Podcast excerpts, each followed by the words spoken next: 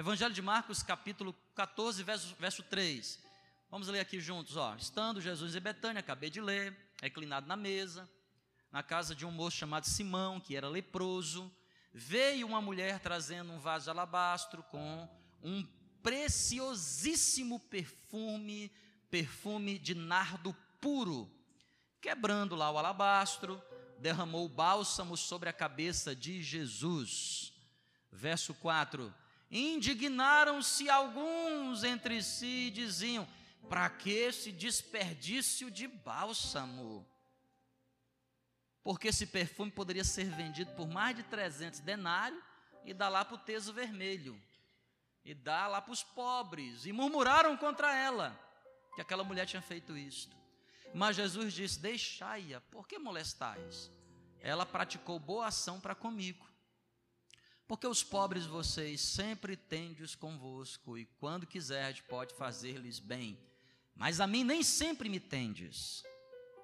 Ela fez o que pôde, antecipou-se a ungir-me para a sepultura. E o, ver, o verso de número 9 diz assim: Em verdade vos digo, onde for pregado em todo o mundo o evangelho, será também contado o que ela fez, para a memória sua. Vou ler novamente o 9. Em verdade vos digo: onde for pregado em todo o mundo o Evangelho, será também contado o que ela fez, para a memória sua. Vamos orar? Senhor, nos abençoa por meio aqui da tua palavra nesta noite. Ajuda-nos a compreendê-la mas ajuda-nos, Pai, a descobrir o que o Senhor quer tratar conosco hoje. Fale conosco através do Teu Espírito Santo que sabe penetrar o nosso coração, como palavra ou atitude de qualquer pessoa não tem capacidade de entrar. O Senhor pode mudar a atmosfera dentro da gente. Queremos sair daqui edificados na Tua palavra. É a nossa oração em nome de Jesus. Amém. Amém, irmãos?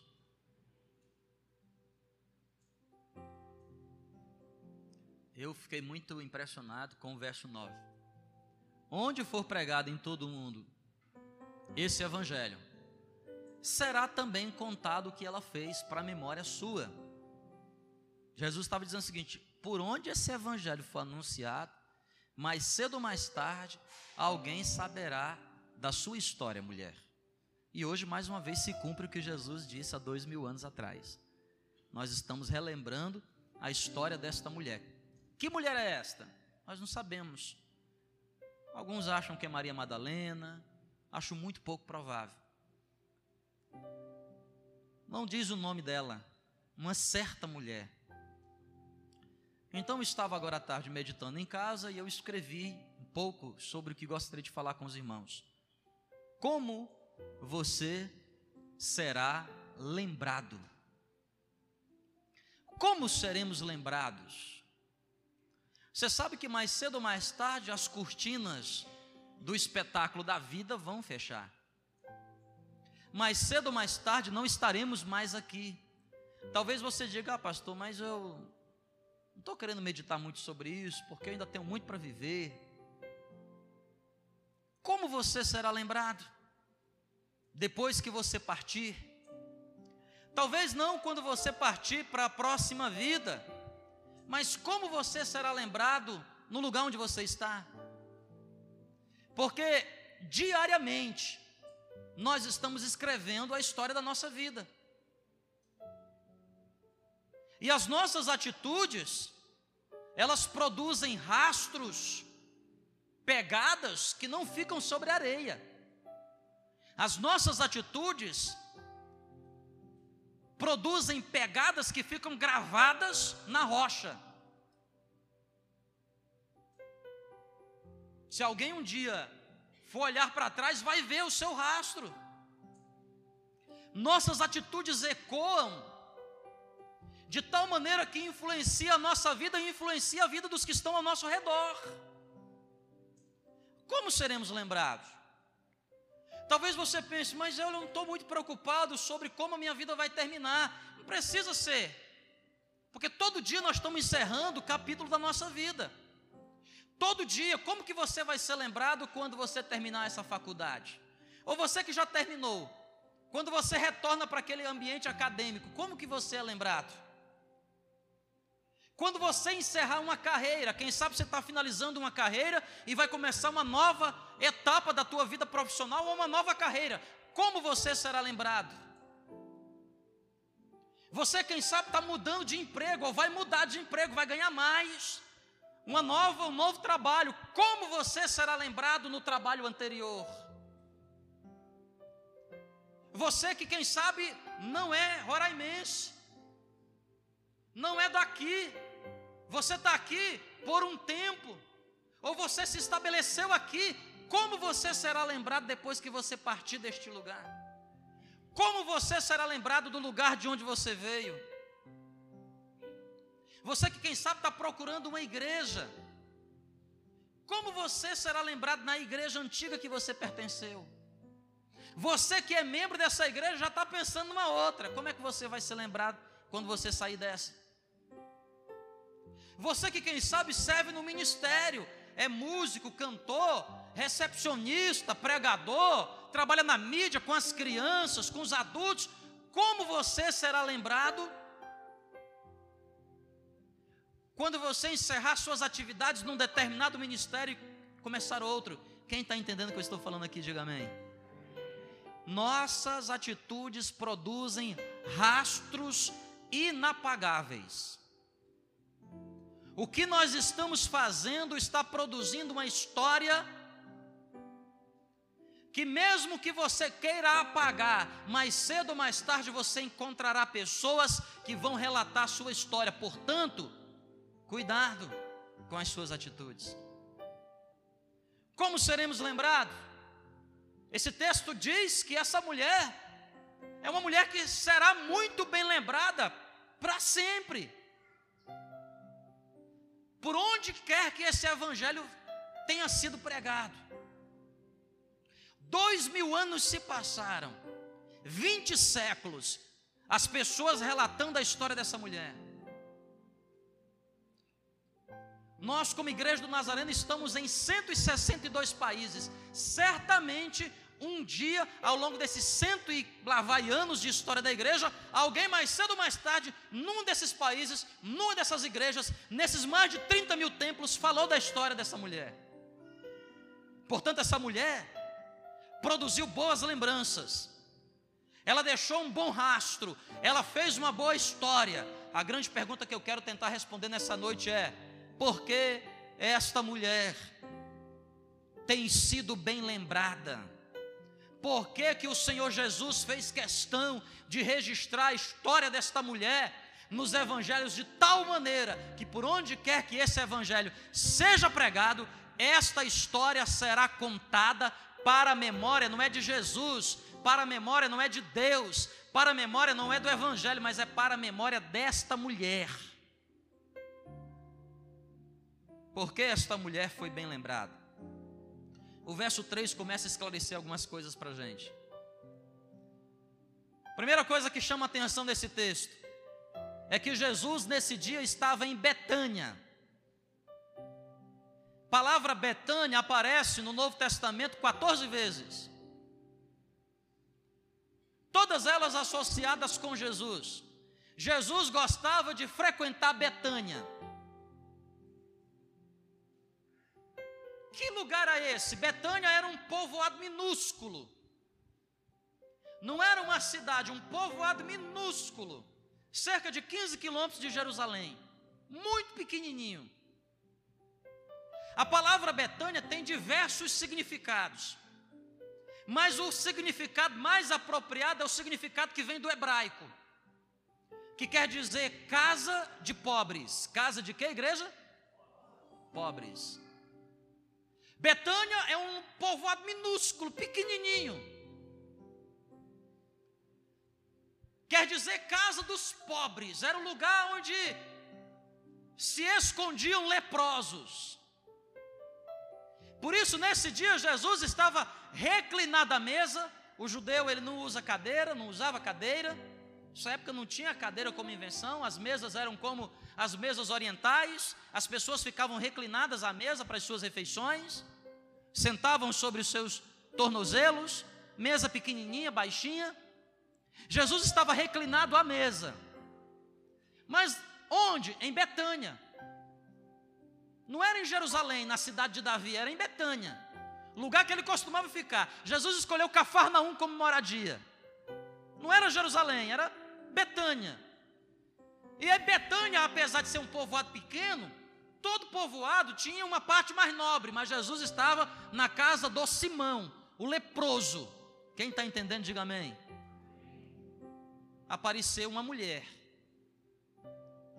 Que mulher é esta? O texto diz que ela quebrou um vaso de alabastro. Não era todo mundo que tinha na sua casa um vaso de alabastro. Portanto, essa mulher não pode ser Maria Madalena. Maria Madalena, apesar de ser uma prostituta, não tinha bons recursos financeiros. Essa mulher era rica. Essa mulher tinha dinheiro. Fizemos o cálculo aqui agora há pouco: 30 mil reais custava o perfume dela. Não, não sei se. Mas se a minha casa tivesse um perfume de 30 contas, irmão. Essa mulher era rica. Mas mesmo diante das suas posses, diante do que tinha, talvez essa mulher não fosse de Betânia, ficou sabendo que Jesus estava lá, foi para Betânia, ficou sabendo que Jesus estava na região mais pobre da cidade, foi para aquele lugarejo, ficou sabendo que Jesus estava na casa de Simão leproso, não levou em consideração a capacidade de pegar lepra, porque quando você tinha leprosos, rancenise em estado avançadíssimo, ao ponto dos dedos caírem, das cartilagens se desgastarem, no estágio de profunda transmissão. Aquela mulher então chega, quebra o vaso de alabastro, derrama um nardo puríssimo sobre a cabeça de Jesus. Quem está entendendo, amém, por favor. Por que, que essa mulher foi lembrada, pastor? Anote aí no seu caderninho. Porque ela foi humilde. Porque ela foi o quê? Humilde. Os humildes sempre serão lembrados. Será, irmão, que no lugar onde você frequenta, será que no lugar onde você está, será que nessa faculdade, nesse ambiente que você frequenta, frequenta, nesse nicho social, na igreja onde você está, que história você está escrevendo? Como você será lembrado? Como alguém que é como esta mulher, que é humilde, que pratica a humildade. Veja, humildade não está associada com posses. Essa mulher tinha grana. Conheço muita gente que anda de chinelo furado, mas não tem um pingo de humildade. Não tem onde cair morto, nariz em pé. Conheço gente que tem nota. É humilde, nem transparece que tem. Essa mulher foi lembrada porque ela foi o que, igreja? Ela foi humilde. Os humildes herdarão a terra. Mateus capítulo 5. Sabe o que é humildade, irmão? Significado literal de humildade: capacidade de admitir as suas falhas. Humildade, capacidade de admitir os seus erros. Mas eu gosto de outras definições, as quais eu anotei aqui para humildade. Humildade, saber se colocar na vida. Tem gente que não sabe se colocar na vida. Tem gente que não sabe se colocar nos ambientes da vida porque não tem humildade. Tem gente que força a sua colocação na vida, pratica a soberba. Como é bom andar com gente humilde, porque as pessoas humildes, elas abrem caminhos. Humildade é saber se colocar. Humildade também significa saber se adaptar à vida. A vida, a vida muda.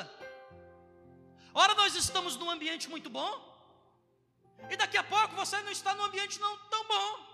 Mas essa mulher tinha humildade. Essa mulher, quem sabe, tinha uma boa casa, sabia se comportar no seu ambiente, na sua casa luxuosa, mas ela também sabia se comportar nos povoados minúsculos. Essa mulher sabia se colocar na vida, sabia, sabia se adaptar à vida de tal maneira que ela conversava com o centurião, com o chefe da sinagoga, com o prefeito da cidade, com o governador da província. Mas ela também tinha humildade o suficiente para poder entrar na casa do leproso, do Simão. Quem está entendendo, diga glória a Deus. Diga-me o tamanho do seu nariz, que eu direi o tamanho da história que você escreve, né, irmão?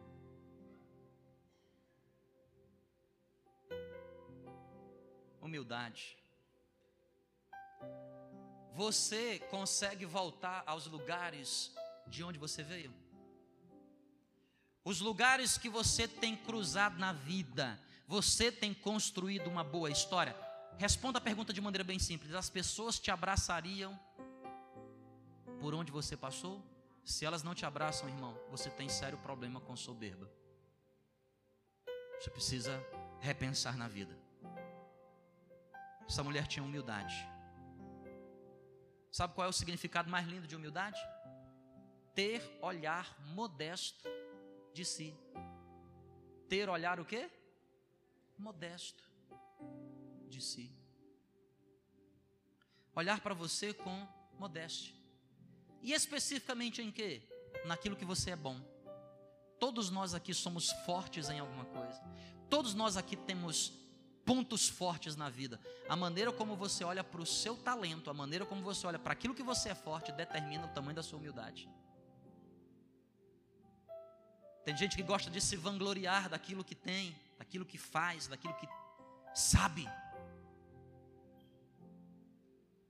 E às vezes nós, povo cristão, chamados por Deus para ser testemunha de Cristo, levar o amor de Deus, às vezes nós nos tornamos as pessoas mais soberbas da sociedade. Às vezes nós não sabemos lidar com o ímpio. Põe um ímpio na frente da gente, a gente, isso aí não vai nem para o céu. Está sendo soberbo, irmão. Tem que saber se colocar na vida. Você quer ver um exemplo muito simples? A gente não sabe nem se relacionar com as pessoas que têm um credo diferente do nosso. Qual é a sua religião? Eu sou. Vai para o inferno.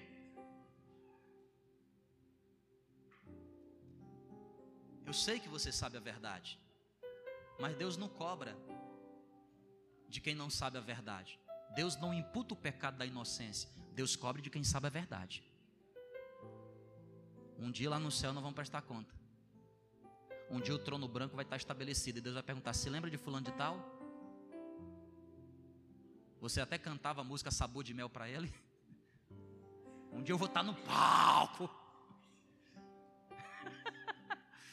Não tem crente aqui não. Mas lá em São Carlos, irmão, tem crente que ele quer vencer só para humilhar o outro. Às vezes a gente se veste na igreja, a gente não se veste, a gente não escolhe a melhor roupa porque a gente está preocupado em adorar a Deus. É o meu maior prazer. A gente está preocupado, deixa eu ver. Vou abafar hoje. Vou botar o meu blazer azul, a minha calça bege, claro. E vou ficar igual o Falcão. Quem está entendendo, diga amém. Nós precisamos aprender humildade, irmãos. E humildade é a gente saber se colocar na vida. Ó, oh, tem crente que não sabe se colocar na vida. Tem crente que na igreja ele tem um patrão, ele chega lá na, no trabalho dele lá, ele quer conversar com o patrão como se fosse irmão. Aqui você é irmão dele. Lá, você é patrão e funcionário, tem que saber se colocar na vida.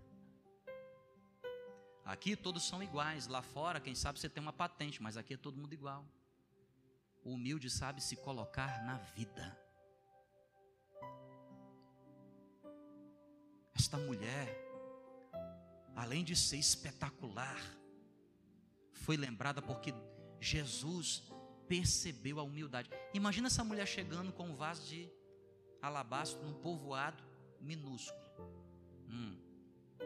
Os ladrões sempre tiveram a vida inteira. Como é que essa mulher chegou? Certamente não chegou a pé. Talvez na sua carruagem. E todo mundo. Ah! Mas as portas estavam abertas para ela. Por quê? Porque ela tinha um comportamento humilde, uma visão modesta ao seu respeito. Por que, que essa mulher foi lembrada? Ela foi humilde. Mas o verso 3 também diz que ela foi extraordinária. Olha o que diz o verso 3: Estando ele em Betânia, reclinado à mesa, na casa de Simão leproso, veio uma mulher trazendo um vaso de alabastro com um precioso, preciosíssimo perfume de nardo puro.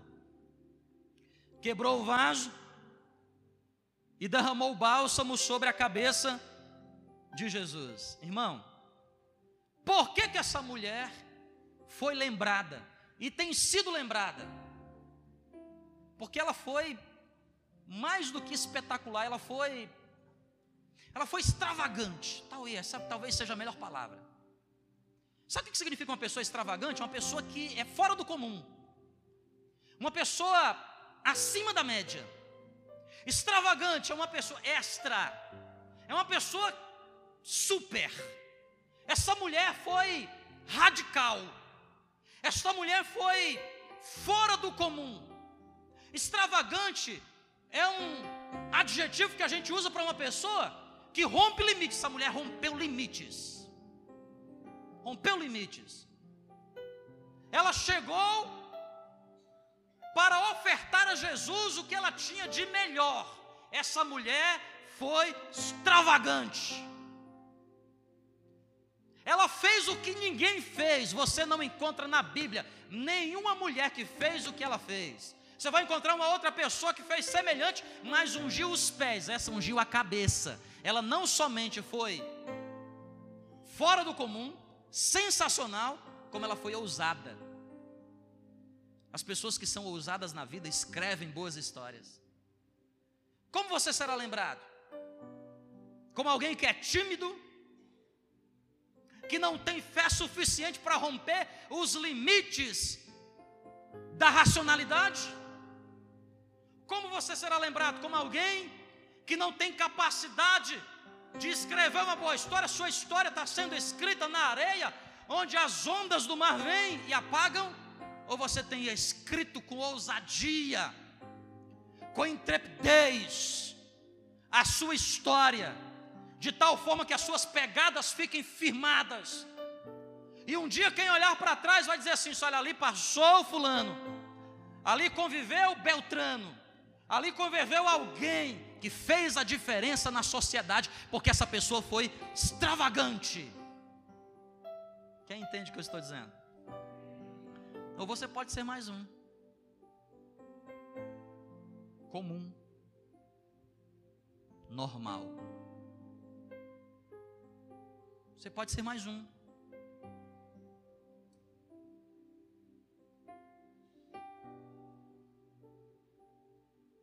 Pode ser mais um que recebeu, malemar, administrou aquilo que recebeu. Ou você pode ser como essa mulher, ousada. Escuta, vocês ainda estão aqui, amém? Ninguém unge cabeça de sacerdote. Ninguém faz isso. Essa mulher entrou, aproveitou que Jesus estava reclinado à mesa, quebrou o vaso, pensou consigo: vou ungir os pés. Era o que as pessoas frequentemente faziam. Por isso que Maria chegou por trás. Lembra da história de Maria? Chegou por trás, Jesus estava com os pés aqui atrás, ó. Essa mulher com ousadia, ela pensou: Eu sei que ele é o Messias, eu sei que ele é um rabino, eu sei que ele é um profeta, eu sei. Mas a minha gratidão, meu amor por ele é tão profundo. Você não vê Jesus fazendo nenhum milagre para essa mulher, nenhum milagre. A história não conta que ela chegou perto de Jesus porque precisava de algo, não. Todo mundo chegava perto de Jesus porque precisava de um algo. Milagre, um milagrezinho aqui, uma unçãozinha aqui. Essa mulher chegou perto de Jesus porque ela era grata, ela amava Jesus, ela ficou sabendo que Jesus estava. E ela disse: Eu vou ungir a cabeça dele. Que ousadia! Que ousadia! Cabeça representa autoridade. Ela está dizendo para Jesus assim: Ó, eu te amo tanto que respeito toda e qualquer autoridade do Senhor nesta terra. Reconheço o Senhor como meu Deus. Autoridade, ousadia. Detalhe, ela, ela era uma o quê? Uma uma mulher. Ela não era um homem. Numa cultura totalmente machista. Você já viu na Bíblia alguma mulher ungir alguém, a não ser essa? Nem a juíza Débora, nem a juíza Débora, no tempo do povo, na terra prometida, nem, nem a juíza Débora. Mas essa mulher, e Jesus disse: fica tranquilo, pessoal, ela está me ungindo antecipadamente. Sabe por quê, irmãos? Eu tenho aprendido que quem marca a história Aqueles que são lembrados têm discernimento espiritual. Essa mulher sabia que Jesus era o Messias e que iria morrer, mesmo sem os discípulos crer. Os caras que estavam mais próximos tinham uma visão diferente. Os que têm ousadia para enxergar além serão lembrados. Essa mulher foi uma mulher ousada. Ela se arriscou. Uma mulher não chega perto de um homem. Não na cultura judaica. Ela se aproximou, ela entrou na casa. Se essa mulher não soubesse se colocar na vida, ela era banida na porta. Mas ela soube se colocar, que sabedoria. Soube se colocar com humildade. Daqui a pouco quebra. Eu estou no Evangelho de Marcos, capítulo. Que capítulo que eu estou lendo? 14. Sabe quantos capítulos tem esse evangelho? 16 capítulos. Eu estou nos dois textos finais. No um terço final, Jesus já tinha visto dois terços do seu ministério. Jesus era famoso. Famosíssimo. Arrebatava multidões. Ele já tinha multiplicado os pães e peixes duas vezes. Todo mundo conhecia Jesus. Se essa mulher não soubesse se colocar na vida, ela era barrada na hora com humildade, com um jeitinho, e ela unge a cabeça de Jesus. Em verdade vos digo: onde for pregado em todo o mundo o evangelho, também será contado o que ela fez para a sua memória. Terceira última coisa que me chama muito a minha atenção nesse texto. Essa mulher foi bem lembrada porque ela foi humilde, porque ela foi extravagante, mas acima de tudo, porque essa mulher foi adoradora. Essa mulher foi o que, igreja? Ela foi adoradora porque primeiro ela entregou o que ela tinha de mais precioso. Nós já fizemos o cálculo aqui, mais, o texto diz mais de 300 denários. Gente, preste atenção. Um denário é um dia de trabalho braçal, um dia de trabalho. Então essa mulher ofertou naquele dia o equivalente ao ganho de, de, de um ano de trabalho. Um ano. É mais de um ano, porque se você pegar o ano 365 dias, você pegar seis dias na semana, trabalhando de segunda a sábado, o judeu de domingo a sexta-feira, repousava no sábado, se você fizer o cálculo aí, você vai ver que dá menos de 300 dias de trabalho o ano. A Bíblia diz que ela ofertou mais um ano e alguns meses.